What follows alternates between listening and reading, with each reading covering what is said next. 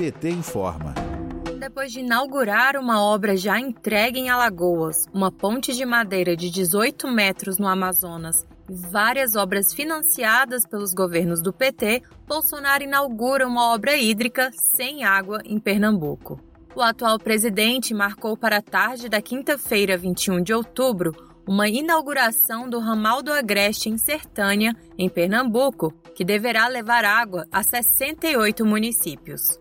Mas existe um problema. Para funcionar, o ramal depende da adutora do Agreste, obra que está parada porque Bolsonaro vetou, em abril do ano passado, os recursos para conclusão, segundo informações do jornal Folha de São Paulo. O governador do estado, Paulo Câmara, do PSB, destacou que nenhum centavo foi repassado ao governo de Pernambuco para o andamento das adutoras e deixou claro que a União não fez transferência de recursos, obrigando a reduzir o ritmo das obras.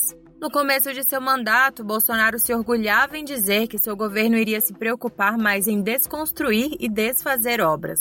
Mas agora, às vésperas do ano de eleições, recorre às velhas fake news. Essa tática tem se tornado comum para Bolsonaro, que vem inaugurando obras pensadas, iniciadas e financiadas por governos anteriores, principalmente do PT, como é o caso da ponte de Abuiã que liga o Acre a Rondônia, a recuperação da BR-163 e o trecho da transposição do Rio São Francisco. De Brasília, Terra Thaís Costa para a Rádio PT.